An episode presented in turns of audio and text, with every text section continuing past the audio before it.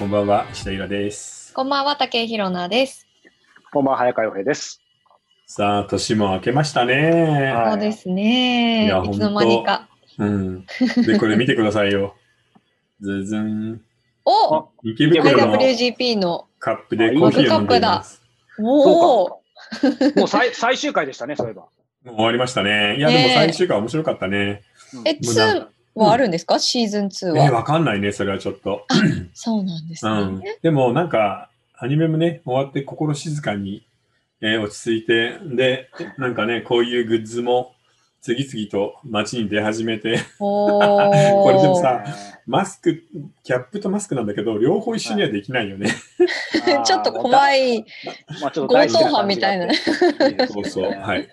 うんいやー、まあでも、いよいよね、今回また、七区賞予想の3回目。あっという間ですね。今回6でもさ、本で6すも本ん。ね。え、あの、うんさ2人は何と何を読んだの？半分ずつにしたんでしょ？3冊半分ずつ3冊で読みました。えー僕は、うん。オルタネート、はい。おえー汚ろ汚れた手をそこで拭かない、8月の銀の雪。なるほどね。うんはいうんそう。だから、うん 私すごい偏ってて、そうだからって何？そうだから。浦寂し川と、うん。アンダードックス、うん。あと、インビジブル。よくアンダードックス選んだね。いや、あの、そうなんですよ。というか、そう、そうなんです。ミステリーが、謎解きの本が 2冊になってしまっうんて、アクションもの好きだったの？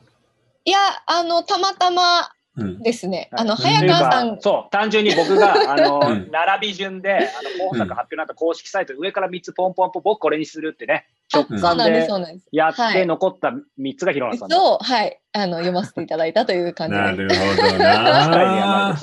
すうん、意外と男っぽいの選んだよねって思ったそうでんだけど。すね、そうなんですよ。いや、でもさ、そう今回面白かったけど、難しいね。いや、本当そうでした。うん。うん。いや、僕ね、ね前回、前々回当ててるじゃない。うんで、3回目で、まあ、楽に当たるよなと思ったけど、今回が一番難しい予想が。確かに。今回私はもうちょっとどれかわかんないな、難しい本当。ういん。やでも、なんかね、過去2回があのダメっていうことはもちろん全然ないですけど、過去2回に比べてよりそう、なんか僕もお面白かったですね、今回。うん、あのね、今回はね、そのためにはね、事情があるんですよ、ちゃんと。事情。事情？あ、もうフリップが出てきそうですね。え、その難しい事情、うん。予想が難しい事情があるってことですか？それはね、まあ、はい、えーじゃあちょっとなんだろう言ってみますか、最初。うん、はい。はい。おさらいも兼ねて。出ました、第164回、直木賞、はい。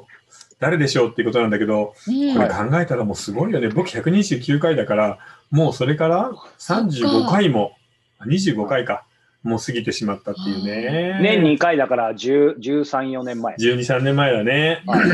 で、今回ね、予想がなぜ難しいかっていうと、うんうんベテランがいないの。ああ、確かに。そうです6よね。人すべて初ノミネートっていうのはめったにないことなのよ。確かに。に。だから、あの、選考委員の人たちも分かんないと思うん。う。全然知らない作家をほとんど読むことになるんで。うんうんうんうんじゃあ、厚労省的な加点はない。ないと思うんだよね。で、ほとんど僕もね、うんこの中で読んだことあった人はね、半分ぐらいかな。ああ、でもすごい。残り3人は全然初めて読むから。私読んだ3人も皆さん新人賞を取ったっていうぐらいで、あの調べてもほとんどその人物像だったりとか、そうなんだよね。そういったものが出てこないうん方たちだったので、本当にびっくりしました。そう、やっぱね、これはでもすごく大きいよ。んということは、今までのイメージがない、えー過去候補作での加点要素がない、まっさらのまま、誰も彼もがこの6冊に向き合って選ばないといけない。うんとなると、それぞれの小説の好き嫌いであったり、小説感みたいなものが、もろに出てくるから、今回は難航すると思うんだよね。うんうんううんんうんだから正直今の段階から一つ、いつもはどれかが取るよっていう話になるんだけど、今回はなしもあり得ると思うのよ。あ、そうか。なしか。うんなるほ。どですね。今回のその忘れてたなしがあるってこと。審査員の方が誰かっていうところもポイントになる。ものすごくポイントになるんだけど、審査員が誰かっていうより、審査員は今ね、すごくね、バランスが悪いの。うん。まあ、これ言うと、結構著名文人とか春の人に、えーって言われるんだけど、はい。あの、割と年を取った大家の男性作家が3人で、うんあと女性作家が6人なのよ。そうですね。女性多いですねそうなるとはい木野さんが選んだアンダードックスみたいなさ、大活劇ものってさ、あー正直女性作家好きじゃない人が多いじゃん。そうですね。あまり読まないとか手に取らないかうもしれないでん、すね。だからね、ちょっとね、バランスが良くないと思うんだよな。なるほど分析がいいですね。そうん、だからそこの部分で、うーんとね、もうはっきり言ってしまいましょう。僕今回、あの、読んだ6冊の中で、最高に面白くて興奮したのはね、これなのよ。あ、もういきなり言ってしまいいましたね。はい。これ面白いんだよ、本当に。面白かったですね。ね、後でも言うけど、これに関する説明は、うん直木賞には面白すぎるのよ。ああ、どういう。ことですかなんか直木賞っぽくないエンターテインメントなんでもうすよ。大活劇なの。うん、わド。ンパチ、うん手榴弾を破裂するし、マシンガン炸裂、うん。はで、大地下崩落とかさ、うん。もうスパイアクションでさ、めちゃめちゃかっこよくて、読んでて本当面白いんだけど、うん直木賞かって、しかも選考委員の女性6人かとか思うと、ああ、なるほどい。や、でも取ってほしいけどな、長浦くん、うん。いい人だから。っていうか、僕、ええ長浦くんのデビューの時の選考委員でもあるんで、取ってくれたらめっちゃ嬉しいんですね。ね。はいへーいろんな感情が舞いますね。本当ですね。ね。はい。ということで、サクサクいってしまいましょうか。うんうんはい。えー、汚れた手をそこで拭かない？これタイトルすごいよね。うん、どういう話なのか想像がつかない。うん。えー、芦沢洋さん、あ、表えー、文春の本です。うんで、文春の本だっていうのは、まあ、ちょい加点要素はあるよね。うん文春の章だからそうです。よね。はい。で、えー、芦田さんは36歳で、デビュー8年目。うんで、芦田さんの本は実は僕以前にも読んでいて、ああ、そうなんですね。あの、その時は山本周五郎賞の賞に入ってたんだけど、ですねあの、残念ながら芦田さんは取らなかったんだけど、これ、えー、ど読んだのは洋平君だっけ？あ読みました。はい。うん、どうでした？いや、面白かったですよ。その人間のやっぱりリアルの、どちらかというと負の部分を小気味うんあっという間に書く感じでした、ね。そうあのね、ともかくね、意地悪なんですよ。へ ですから、ーいわゆる日常の些細な、もう大犯罪とか、銃がとか出てこないの。ただ、日常の嫌な感じの嫌ミスの連作集なのね。まあ、5本入ってるんだけど、とにかくなんか底意地が悪いんですよ。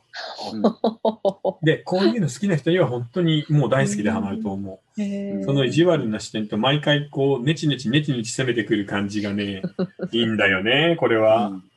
味がありますね、その方の。うんそう。うんでも、なんていうのかな、あの、デフレ不強化でさ、もう庶民の耳っちい犯罪っていう、犯罪までいかないような、お互いに意地悪なところがね、ネチネチネチネチ書かれてるんで、なんだろうな、あの、日本ってこの20年景気悪くなってからさ、人の残酷さとか悪とか、性悪説みたいなのが強くなったじゃない。うんうん。うん。そういうのが強い人、もう人間なんて大したことないんだよっていうのをゆっくり、あ自分は安全な場所で読みたいっていう人にはすごく面白いです。おー、なるほど。面白そうだ。なんかよねはい、こういう時代だと下手に逆に、まあ、うんあの、イラさんもよく話されますけど、下手にもうお涙ちょうだいみたいなのもおうん多くなってきたから、そそれに比べたら逆に僕には新鮮で楽しかったですね。うん、でもうん逆に言うと、今こういう時代なんで、こっちのイヤミスの方が結構数は多いです。ああ、そうか。だからその中で、芦沢さん腕がいいんで、わあ、この人はいいんじゃないっていうんで、文春も選んできてるんじゃないかな。いや、リズムよく読みましたね。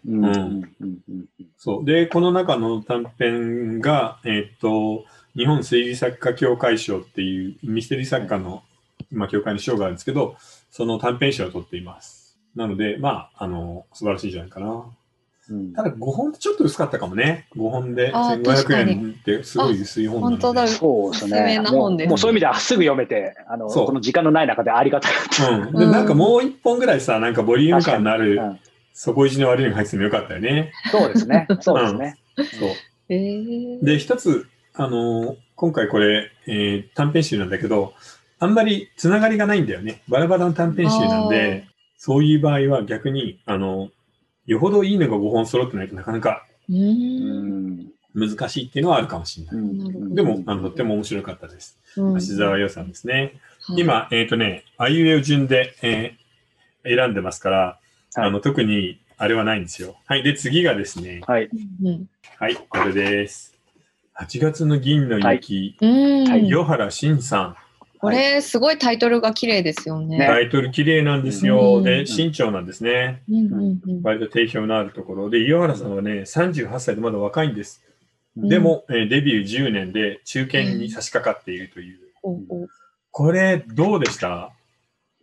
いや、個人的にはもう、あの、めちゃめちゃさ刺さってですね。なんかさっきの、うん。あの、ある意味な、なんて言うんでしょう。えっ、と、芦沢さんと対局、どっちがいい悪いじゃないんですけど、そう。うん。いわゆるさっきの芦沢さんが人間の暗部をそのままリアルに出したんであれば、うん。なんかこちらはその人間の暗部とか奥底にあるものにスポット当てつつも最後はイヤミスじゃなくてそのその人の人間なんだろう可能性とか希望を見出す、うん。そっちの感じだったので、すごいご全編通して面白かったし、やっぱり理系っぽいあのお話ではあるんですけど、やっぱりそのひ彼自体がもちろんお目にかかったことないですけど、なんか人の痛みをよく知ってらっしゃるのか、なんて言うんでしょう。こう理系の一見難しい話をうまく、それぞれの人物のストーリーに落とし込みながら、なんか読めるので、そうだね。すごい良かったですね。あのね、要するにさ、さっきのが性悪説って言ったよね。で、これは、ものすごく厳しい状況の中でも性善説で信じようっていう話なんだけど、うんその時に使うモチーフがやっぱり今回新しいんですよ。ある種の理系のイメージとかうんロマンチシズムを前面に出してくるんだけど、はいこういうものは今までなかった、やっぱり。なので、ものすごく新鮮だし、ニュータイプだと思う。うんだから僕今回、この岩原さんを読んで、あの、新しい才能が出てきたなっていうふうに思ったもん。うんうんで、やっぱり面白いんです。イラさん、ごめんなさい。えっ、とね、伊予原さん48です。年48か。え、ちょっと今一瞬。書き直し、そう、書き直してもらって、冒頭ちょっと取り直せます？ごめんなさあ、いいよいいよ。大丈夫大丈夫。今直すから。はい。で、うまくつなえー。今、うまくこのままここは直さないでいいと思います。はいえ、48歳なんだ。そう、1972年。なるほどね。でもいいですね、すごい。はいよかったと思います。なんかその新鮮さが素晴らしくて、今まで全然ないタイプだったんで、あの、今回読んだじゃないですか。うわうん、岩原さんは発見だったね。理系のロマンシチズム、チシズムっていうのがちょっとどんなものなんだろうっていうのがそれをざっと説明しましょおう。はい、タイトルです。8月の銀の雪。あ、銀の雪は何かっていうと、うん地球のコア、中心部のところって、実は何があるかっていうとね、鉄の塊があるんです。へえ、空洞じゃないんですか？真ん中に鉄の塊があって、その周りにドロドロの金属が溶けている、えー丸い球があって、それがコアになってるの。うんうん。で、そのドロドロの中から、中心部の純鉄の塊のところに雪が落ちていくんです。結晶になった。で、その雪が、その鉄のコア、ところが鉄のコアの表面って、高さ100メートルぐらいの鉄の木が生えてるの。鉄の森になってるの。こ。の真ん中の丸いところ。うんうんうんで、そこの鉄の森のところに鉄の結晶が降っていくっていうのが、地底の底で起きている銀の雪っていう意味なんだよね。だからこれあの、地球の核の話なの。そうなんですね。そう。それを、もう言っても全然わかんないと思うけど、ベトナム人留学生の理系の女の子に語らせてるのよ。で、彼女は地震波の研究とかをしてる子なの。うーん。でも、えー日本のコンビニで働いているという。なんへか、ーそうなってくると、設設定が面白いでしょ、うん。だから例えば、えー8月のこの銀の雪っていう表題作は、地球のコアに降る鉄の雪の話、うん次は、えークジラの話、で、3つ目は、えーこのあるのは何だったっけ？電書バトです。電書バトの話。うん。うんそして、春を拾うは、ああ、珪藻土。珪藻アートの話。珪藻っていうガラスの殻を作る単細胞生物がいるんだけど、うんうんうん、その殻を集めてアートにしてる人たちがいるのよ。すごい綺麗これ。これ、軽装あもうこの本買っちゃったよ。そうだ。実際、めっちゃ綺麗なの。そう。で、最後は、えー風船爆弾の話。えー、へ風船え。っていう面白いテーマが、どれも必ず人と理系の素晴らしく詩的なイメージのロマンチズムがガチって合わさって短編ができてるの。へえ。あ、これは読み応えありそうですね、なんうか。ん。っていうより、なんか今までの小説、日本の小説にはなかったそうですねモダンなテイストなんで、ちょっと欧米の作家みたいな感じする。うんへ確かに。え。だから、岩原さん、なんか素晴らしいんじゃないかな。これから読んでみたいですね。うん。うんちょっとボケてるかな。でもいいよね。はい採点も綺麗だし。素敵。うんうんはい。そして、え3作目が、オルタネート。オルタネート。話題の。うんオルタネートね。あのね、全く何の前情報も知らずに、いきなり用意どんで読んだら、この人、驚くと思僕、それで読みました、ほぼ。う。ものすごい完成度なんです。うんへえ。でね、実はね、僕あの、加藤くんのデビュー作の、あピンクとグレーだ。ピンクとピンクとグレーの、まあ、原稿をもらって、ちょっとこれ読んでみてくださいって言われて、で、読んだら、いや、ジャニーズ事務所でタレントの人だから、そんなには厳しいじゃないって思ってたんだけど、あるグループの中で日の当たるメンバーと日の当たらないメンバーのことをちゃんと書いた小説として出来上がっていたのよ。で、今、加藤君ってニュースのメンバーじゃない？で、それから8年後、読んでみたら、あの、穴がね、本当にないんだよね。この小説自体は、ものすごくよくできてるし、アイディアが素晴らしい。それと、僕はあの、小説家の中でもかなり博識な方だと言われているし、自分でもそう自負してるんだけど、それでも届かないぐらい、ものすごい知識がある。何が題材なんですか、その話は？えっ、とね、ある高校です、えー東京の私立高校で、そこにいる調理部の人、バンドをやっている男の子、それともう一つは高校生専門のアプリ、オルタネート。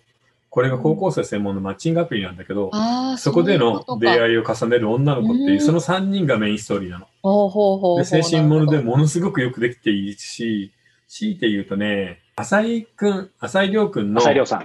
とあの繊細さ、うん。ものすごく内省的なところなんかは似ている。うんもうブラインドで6人の中で一番才能のある人誰って言われたら、うんブラインドだったらこれだと思う。加藤君すごいよね。いや、本当ちょっとね、あの、終始、なんか映像を見てる感じでしたね。うん映画見てるみたいなもう、感じ。もうプロのうん。世界だね。うん全く、まあ、なんていうのかな。細かな傷とか欠点がないんだよね。うんで、それはなかなかできないことなんで、まあ、とりあえず、え3作目がこれです。はい。面白いですよ、すごい。はい、いけね。それを出すの忘れてたね。はい。えー、オタネート新潮社、はい33歳。めっちゃ若いです。8年目。うんえジャニーズでニュースのメンバーね。ニュースのメンバー。で、恐ろしい完成度の後に、ちょっとクエスチョンマークがついています。そして次が、はい、浦寂し川。うん。ねえ。浦寂し川どうでしたか？読んだ感想は。いや、私結構これ好きでしたね。うん。時代物っていうあうんの設定なので、結構こう読みづらいかなというふうに思ったんですが、うんこう人物描写がかなりしっかりしてたので、うん。で、文章もね、ものすごく読みやすいよね。うん、読みやすいです。さすがにね、あの、西条中さん、もうね、15年目の割とベテランに近い人で、えー今回の6人の候補作の作作者中ね、56歳で一番年上なんですよ。ですねで、えーお話は、えー江戸千駄木のなんか地帯にある、まあ、この浦寂川っていう、まあ、ドブ川みたいなのが流れてるところの長屋に住んでる人たちの人情ものです。うんうまい。うんそれと小ネタが意外と新鮮。うんこれはね、新鮮って簡単に言うけど、もう、裏長屋の人情ものってさ、図書館1個経つぐらい書かれてるの。うんその中で新鮮さを出すってものすごく難しいんで、、その点はね、本当に評価していいと思う。うんすごく楽しく読みました。うん、素晴らしいと思うよ、浦寂し川。はい。そして次が、これですね。The Invisible。坂上泉さん。これさ、びっくりした。さっきさ加藤茂明君が33で若いよねって言ったじゃない。ああ、うんそう。さらに若い30歳なんみんです。そうねな若っ。で、デビュー2年目。うん文本は文春からっていう、ちょっと加点要素もある坂上泉さんなんだけど、こういうことですね。終戦直後の大阪を舞台にしたね、警察ものなんですけど、そこで3件の連続殺人が起きるんです。で、殺された人は皆刺し殺されていて、顔に麻袋をかぶせられているの。えで、その殺人事件を追う若い警官と、えー東京から来たキャリアの上司のバディものなんだよね。ーうんでね、実際今30歳の人が終戦直後の大阪を書くっていうのはさ、もう江戸時代書くのと一緒じゃない？うんうんでもものすごくよく調べてね、細かく書かれてるの。へえー、なんだろうなと思ったら、この坂上さんって人が、東大で日本史専攻だったんだって。だから資料の勉強とかさ、そういうことはものすごいなるほど得意なんだよね。で、えー満州だったり大阪だったり、その引き上げの苦悩みたいなことをちゃんと薄くならずに厚く書いて面白くなっているんで、この人もこれからも期待できるんじゃないかな。30歳ですか、まだ。うん30歳。すごいよね。楽しみですね。楽しみ。頑張ってほしいね。う。うんんえーそして最後が、アンダードックス、長浦京さん。うん僕、長浦さんってもっと若いと思ってたんだけど、意外と言ってたんだね。あ、本当ですね。53歳で9年目。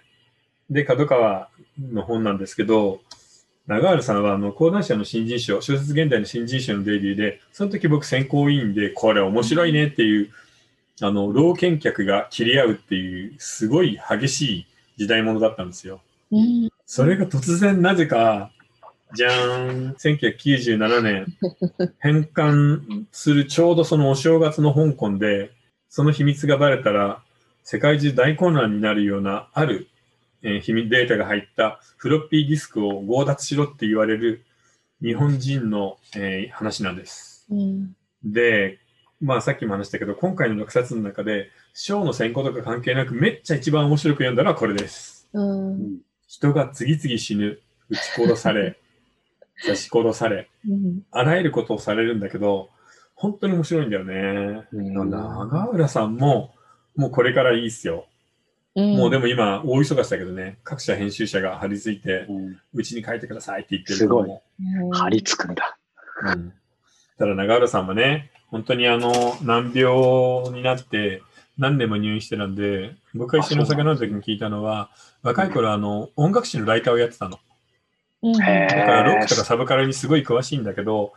でもその難病にかかってしまって、ずーっと長期入院でなかなか治らないんで、うんでその頃、その小説を書き始めようって言って、書き始めて、今ようやくここまで来たんだよね。うんデビュー9年目の初、直木賞候補です。うんうわー、取ってほしい。いや、なんかこ、功労書、功労的なそうですね、なんかね。うん。というのが、えー今回の6冊で、すはいべてが初候補なので、誰にも、あれはない、ハンディもなければ、読めないですね。プラスもないです。ねえ、本当に。いやー、読めない楽しいねうん。ただ今まで全ての本に関していいところだけ話しましたけれど、この後に関しては、それぞれの本の、ここはどうなのっていうような問題点をちゃんとね。えーえぐっていこうと思います。はい。はい。いや、でも面白かった。はいはい。あ、そうだ、イラさん、じゃあ、イラさんね、そういえば、あの、うん収まりいいいいとこだったんですけど、ちょうどそろそろ、えーはい20日ぐらいにイラさん新刊が出るという噂あがあってですね、そうです、そうです。えー、アマゾンに、えっ、と、うん書影上がってたのちょっと僕が今共有しますね。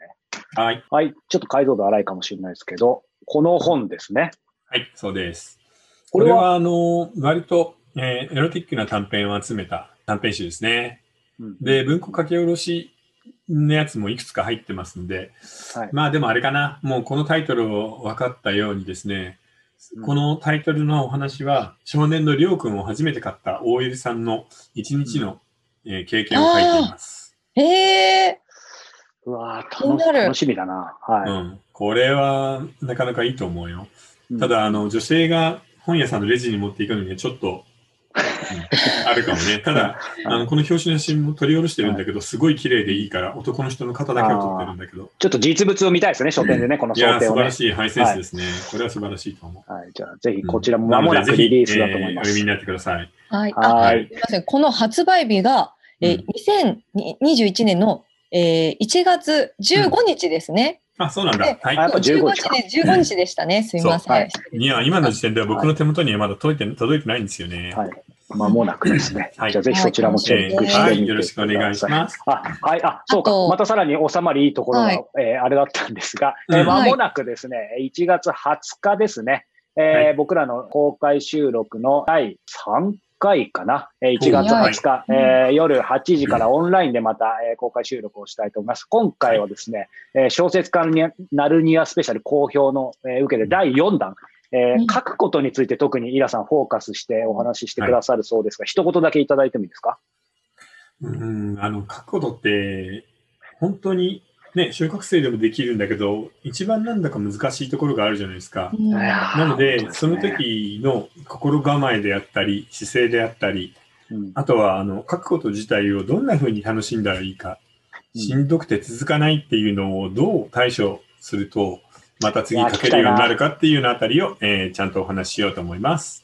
はい。はい。そして、えーその公開収録の後には恒例のですね、参加者の皆様とだけとのオフレコの、えートーク、えー Q&A タイムもあります。えーこちらはいぶっちゃけトークなんかもいろいろ出ると思いますので、えー詳しくは下に URL あると思いますので、えーはいよかったら20日の公開収録の方も参加してみてくださ。はいい、よろしくお願いします。ということで、えー続きは直木賞、この後大予想、えーかなりね、あの、はっちゃけて話が出ると思いますので、よかったらこちら下のは URL い。いやー、今回本当に難しいです。はい、話したいこといっぱいあります。それではまた。